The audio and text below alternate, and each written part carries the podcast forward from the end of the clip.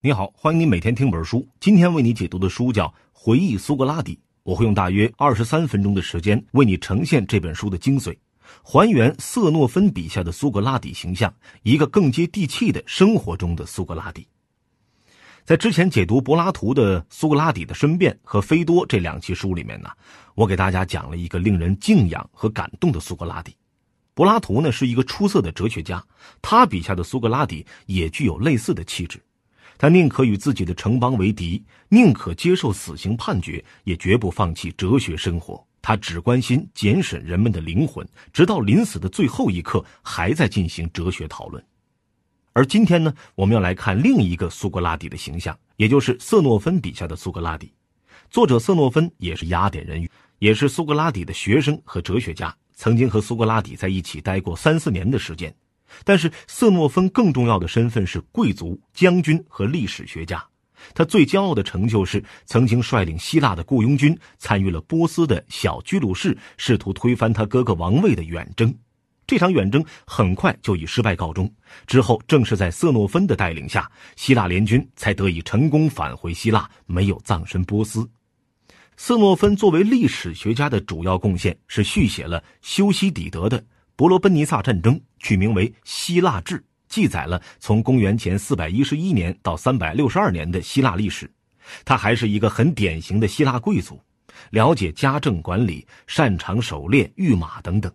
因为瑟诺芬的个人心性，他笔下的苏格拉底也呈现出脚踏实地、关心身边人和事的温和气质。他给周围的朋友提出很多具体的建议，有着很好的幽默感，就像我们身边的一个良师益友。瑟诺芬写作回忆苏格拉底的目的啊，就是要从自己的角度为老师辩护，反对雅典人对苏格拉底的两项指控，也就是不信城邦的神和败坏青年。但是呢，和柏拉图那种哲学式的辩护策略不同，瑟诺芬为苏格拉底辩护的策略是历史学家式的。他要在这部长达四卷的著作里，尽可能多的记载自己亲身经历和听说的故事，向读者证明两点。第一，苏格拉底非常虔诚，因此指控他不信城邦的神毫无道理。第二，苏格拉底用自己的言传身教，让自己身边的学生和朋友变好，因此绝不可能败坏青年。他的基本思路就是：我把这些故事都告诉你，读完了之后，你可以自己好好琢磨琢磨，苏格拉底到底是不是一个好人，他到底是不是被雅典人冤枉的。在今天的这期节目里呢，我就通过色诺芬笔下的故事，给你讲讲这样一个更接地气的苏格拉底。色诺芬在书里记载了好几十个故事，我呢在这儿选取其中比较有趣和精彩的几个，给你呈现色诺芬眼里苏格拉底的德性以及他真实的价值，尤其是他的虔诚和节制。这些故事啊，虽然发生在古希腊的背景之下，但是呢，其中的很多道理在今天依然值得我们仔细玩味。我们首先来看一看苏格拉底的前程。瑟诺芬说，苏格拉底会参加雅典公共的祭祀活动，不仅自己相信神，而且劝说自己的朋友也要相信神的指引。他强调，神给人的学问设定了限度，告诉人们对很多事情其实非常无知。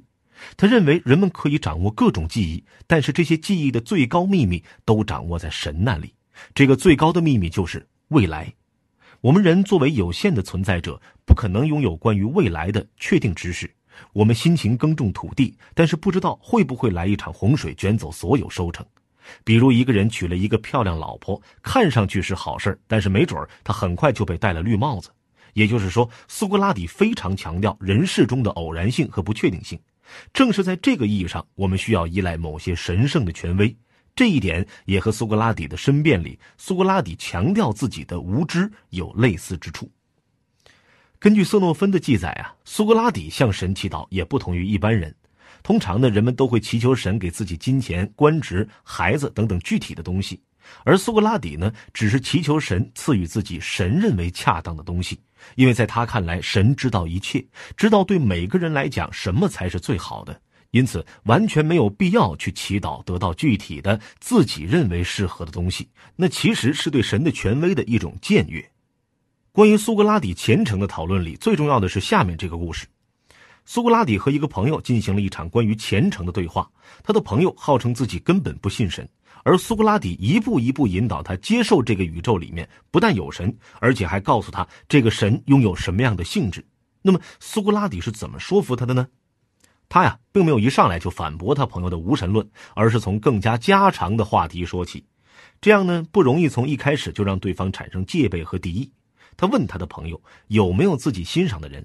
他的朋友说自己倾慕那些伟大的匠人，比如诗人和雕塑家。之后呢，苏格拉底就问他：那些能制造有感觉、能动的产品的匠人，是不是比制造没有感觉、不能动的产品的匠人要好啊？他的朋友承认了这个之后，苏格拉底进一步指出，那些有感觉的东西必然是经过理性的设计被造出来的，而不是偶然出现的。他的朋友也承认。那些一看就是有用的东西，肯定是通过理性设计造出来的。于是苏格拉底用我们人身上的各种器官证明，这些东西都是有用的，因此都是通过设计制造出来的。那么也就必然有一个把人制造出来的神，否则我们不能想象水、火、土、气这四种基本元素的偶然混合就能产生人这样一个奇妙的物种。这是一个非常重要的论证，还通常被称为基于设计的论证。中世纪和现代的哲学家依然还在使用这个论证来证明上帝存在。到这里，他的朋友依然试图捍卫自己的立场，但是已经退了一步。他不再坚持神并不存在，而是说，即便有神，他们也太伟大了，不需要我们为他们做任何事情，或者说不需要我们的侍奉。但是苏格拉底回答说，越是神圣的东西，越需要得到我们的尊重，并不是因为人这样做会对神有什么实际的好处。而是因为这才是我们应有的面对神圣事物的态度。他的朋友又说：“如果你能够证明神关心人，那我就承认自己不应该忽视他们。”苏格拉底用基于设计的论证里面提到的直立行走、手、语言等等，表明神确实是关心人的，因此才把人制造成了最像神的。但是他的朋友要求苏格拉底证明神是关心他个人的。于是，苏格拉底证明神通过预兆和神谕向雅典人甚至全人类表达他们的意愿。他的朋友作为雅典人的一员，也就自然得到了神的关照。最后，苏格拉底用类比的方式讲到了神的性质：神在宇宙中的作用，就像灵魂在我们身上的作用。我们看不见灵魂，但是灵魂却可以完全支配身体。这个神也用他的灵魂或者说理智支配着整个宇宙，他可以看到一切，知道一切，思考一切，支配一切。这也就解释了苏格拉底为什么在祈祷的时候仅仅祈求神给予他神认为最合适的东西。让我们来简单总结一下关于苏格拉底的前程。在色诺芬笔下，苏格拉底不仅遵守雅典的日常祭祀，还劝说自己周围的朋友要依靠神的力量，尤其是在关于未来的问题上。而且用更加理性的方式劝说那些不信神的朋友，应该相信神的存在和性质。苏格拉底和友人关于虔诚的辩论，还体现了苏格拉底说服别人时的一个重要技巧：他总是用带有引诱或者暗示性的话语，让他的朋友或者对话者自己说出答案。因为人们总是会试图坚持自己说出的东西，因此也就更容易被苏格拉底说服。这一点对于我们在日常生活中说服别人也有着很大的意义。下面我们来谈谈苏格拉底的节制。他这个人仅仅满足于最低的生活必需品，没有任何多余过分的欲望。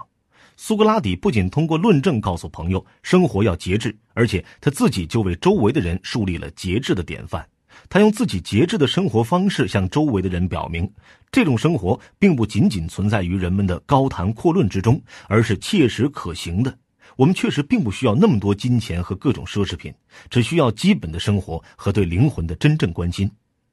有一次，苏格拉底遇到了智者安提丰，这里的智者指的是在希腊各个城邦游走的一群人，他们靠传授各种知识，尤其是演讲和修辞的知识挣钱。安提丰嘲讽苏格拉底整天教育别人，却从来不收钱，这非常愚蠢，因为任何有价值的东西都是可以用金钱衡量的。而苏格拉底不收钱，就意味着自己的知识没有价值。苏格拉底就反驳说：“恰恰相反，那些收钱教学的智者们，在他看来类似于知识上的难记，为了金钱出卖自己的知识，谁给钱就教育谁。而他自己恰恰因为不收钱，拥有了更大的自由，可以随意决定自己和谁讨论问题。在他看来，神就是什么都不需要，完全自足的。如果一个人什么都不需要，也实现了自足，那么……”他就成了神，毫无疑问，人不可能完全实现神的状态，但是对人而言，尽可能少的受制于外在的事物，尽可能节制的生活，就是最接近神的状态。神是最好的，而接近神是次好的。在和另一个朋友讨论自治的时候啊，苏格拉底给他讲了一个著名的寓言故事。这个故事呢，叫《赫拉克勒斯的选择》。试图说服这位朋友，自制和追求德性的生活看起来好像痛苦，但是很快就会苦尽甘来；而看似轻松惬意的享乐生活，却会让你付出巨大的代价，遭受悲惨的晚年。赫拉克勒斯是希腊神话中的最伟大的英雄，是天神宙斯与凡间女子阿尔科莫涅的儿子，他一生中完成了无数的伟大功业。这个故事就是说，当赫拉克勒斯即将成年的时候，他在一个岔路口思考人生，思考自己将来要过什么样的生活。这个时候，德性与恶性两位女神就来到赫拉克勒斯面前，试图引诱他选择各自代表的那种生活。恶性女神向他许诺，如果他选择了恶性，那么他就会踏上最为容易和快乐的道路，用不劳而获的方式满足各种感官的享乐。而德性女神向赫拉克勒斯表明。人生在世不可能只有享乐，神赋予人的任何好东西都需要人自己付出努力去获得。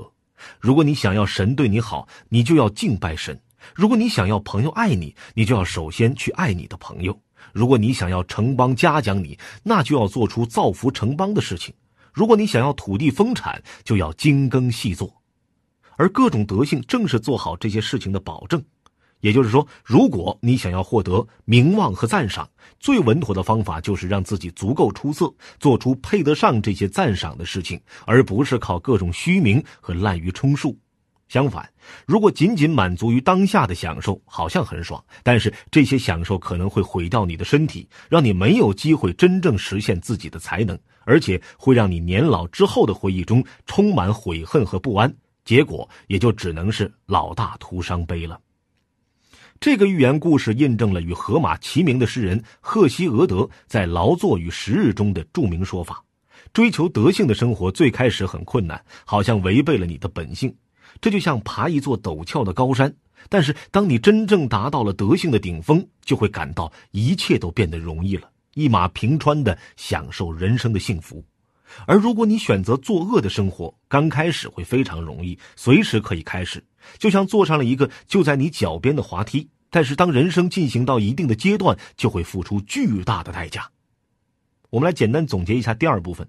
苏格拉底是瑟芬诺见过的最节制的人，他自己过着最自足、最不外求、最接近神的生活。对于这样的节制生活，他既给出了很好的理由，又通过寓言故事的方式说服朋友们过同样的生活。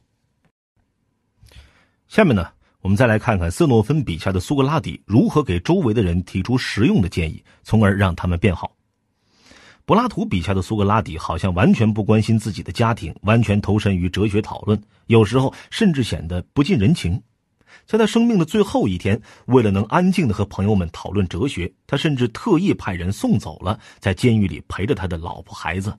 他也不怎么在意与人交往的技巧，总是直言不讳地指出别人的无知，因此树敌无数。但是在瑟诺芬笔下呢，苏格拉底却表现出了更加温情的一面。他会关心自己孩子和母亲的关系，也会告诉自己的朋友该如何去交朋友。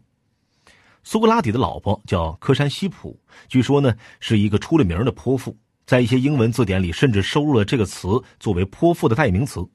但是苏格拉底啊有足够的胸怀去容忍他的这个奇葩老婆，甚至带着玩笑的口吻说。驯马师总是喜欢烈马，因为如果能征服那些烈马，也就能征服其他所有马了。我如果能和克山西普和平共处，也就能和所有其他人相处了。在瑟诺芬的记载中，有一次苏格拉底的大儿子和他妈妈闹了矛盾，苏格拉底出面调解，他再一次展示了自己高超的说服技巧。他没有直接进入母子关系的主题，而是首先绕了个弯子，从感恩的事情说起。他儿子也同意，如果一个人不知感恩，那么他在社会上很难立足，也会被所有人厌弃。一个人从别人那里得到的好处越多，他就越应该感恩。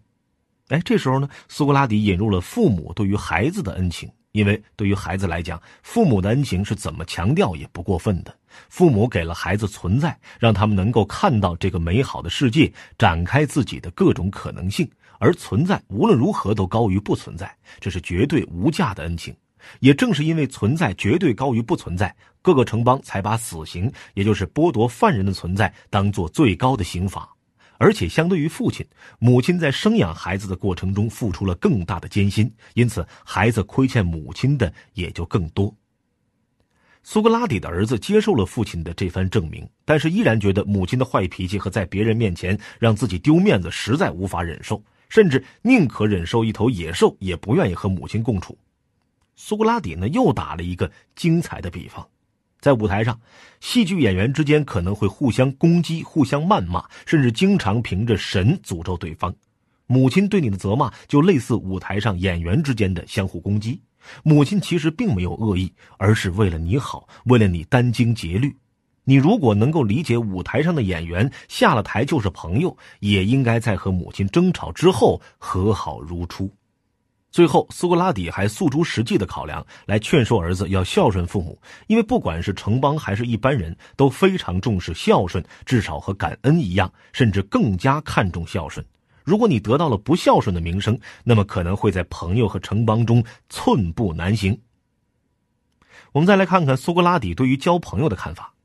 有一次啊，他和老朋友克里同的儿子聊到了结交朋友的经验，讲到了三个很有些普遍性的问题。第一个是什么样的朋友值得结交？第二个是如何去检验一个朋友是不是值得结交？第三个是如何去结交或赢得朋友？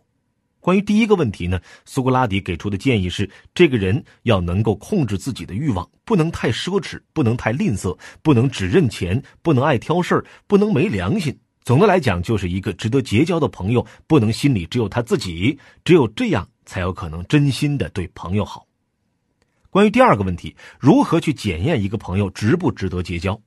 苏格拉底给出的建议是要去观察这个人如何对待他周围的人。如果一个人用得着你，可能会在你面前百般示好，甚至唯命是从。因此，从他对你的态度里面，可能并不能判断他到底是什么样的人。但是如果可以看到他对周围人的态度，就可以更好的看到他的为人，看到他是不是一个真正值得结交的人。关于第三个问题，如何去结交朋友？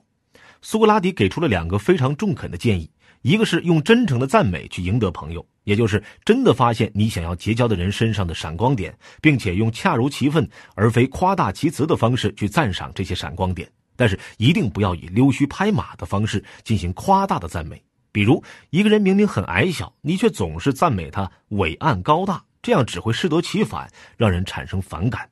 因此，首先要具有一双发现对方优点的眼睛，其次才是用恰如其分的语言去赞美这些优点。在这里，他用自己独特的方式解释了荷马史诗《奥德赛》里面关于赛人女妖的神话。赛人是一群长着人头鸟身的女妖，专门在海上唱歌诱惑水手，然后吃掉他们。在苏格拉底看来，赛人女妖之所以能诱惑水手，就是因为他们唱歌的时候总是在赞美水手们的勇敢。而这正是水手们最在意的品质，于是他们就被这样的歌声唱得飘飘然了，放弃了驾驶，导致船只触礁，赛人女妖就可以吃掉落水的水手。苏格拉底给出的另一个建议就是真心对朋友好，想人之所想，急人之所急，通过自己的努力让朋友变好。如果能在需要的时候提供雪中送炭的帮助，肯定比美妙的言辞更能够赢得朋友。在这部分，我们通过两个故事讨论了苏格拉底如何在实际处境中帮助自己身边的人。他关于孩子为什么要孝顺以及如何交友的建议，在今天看来也依然有不小的价值。在表明苏格拉底真的是一个好人之后，斯诺芬在全书的最后讨论了苏格拉底的死。和柏拉图一样，斯诺芬也认为苏格拉底是自愿求死的。但是，除了出于哲学和正义的理由之外，瑟诺芬还给出了一个更接地气的理由：苏格拉底已经七十岁了，已经开始感到年老带来的困扰，尤其是理智的衰退。因此，他希望用有尊严的方式死去，而不是极度衰老、悲惨的死去。瑟诺芬提到，当苏格拉底得知自己被起诉之后，完全没有准备自己的辩护。朋友对此感到奇怪，而苏格拉底的回答是。你难道不认为我的一生都是在为这场审判做准备吗？他的一生都在探索什么是正义，什么是不义，并且尽自己的全力去做正义的事，避免不义的事。这是他能够为自己准备的最好辩护。而且，就像他在讲如何祈祷的时候说的，他相信神会为他准备最适合的事情。在全书最后啊，斯诺芬也给出了他对苏格拉底的至高评价：苏格拉底是如此虔诚，从没有做任何一件未经神允许的事情；他如此正义，从来没有对任何人造成一丁点伤害，而是给他周围的人带来了巨大的好处。他如此自制，从来没有为了更大的快乐放弃更好的选择。他如此智慧，从来没有在判断善恶上犯过错误。在我看来，他是德性和幸福的完美典范。以上就是回忆苏格拉底的主要内容。我们来总结一下：首先，回忆苏格拉底是雅典绅士、将军、历史学家斯诺芬为了给自己的老师苏格拉底辩护写下的著作。他的辩护策略也是历史学家式的，用尽可能多的事例讲述苏格拉底的所言所行，证明他的清白。第二，在斯诺芬看来，苏格拉底不仅遵守城邦的宗教仪式，信奉城邦的神，而且用论证帮助不信神的朋友重新树立对神的正确信仰。因此，指控苏格拉底不信城邦的神是没有道理的。第三，在斯诺芬看来，苏格拉底是最节制的人。他不仅树立了节制的完美典范，而且用自己的论证和建议帮助周围的朋友树立节制的信念。同时，他也对具体的生活问题，不管是家庭里的关系，还是如何交朋友的事情，给出具体的建议。比如，出于基本的感恩之情，我们应该孝敬父母。在结交朋友的时候，要看这个人是不是只顾自己，看他如何对待周围的人。而真诚的赞美和急人所急是结交朋友的最好途径。苏格拉底总是在帮助周围的人变好，那么指控苏格拉底败坏青年也是不可思议的。第四，斯诺芬给出了苏格拉底自愿求死的一个更接地气的理由，那就是苏格拉底已经遭受了年老带来的不便，他希望自己能够有尊严的死去。回忆苏格拉底当然是瑟诺芬出于为老师苏格拉底辩护的目的写下来的著作。一方面，我们不该完全怀疑瑟诺芬的记载，毕竟他和苏格拉底有过密切的接触，还是一位历史学家。但是，我们也不能完全相信他的记载。就像有学者指出的那样，假如苏格拉底真的像瑟诺芬记载的那样，各种虔诚、各种符合常规、各种帮助周围的朋友，那么我们完全无法想象雅典人会把他告上法庭，并且判处死刑啊。但是不管怎样，瑟诺芬对于苏格拉底的记载，让著名的苏格拉底问题变得更加有趣，也更加复杂。我们也有了更多资料可以去平衡柏拉图或许过于片面的记载。好了，以上就是今天的全部内容。为你准备的笔记本文字就在音频下方的文稿里。恭喜你，又听完了一本书。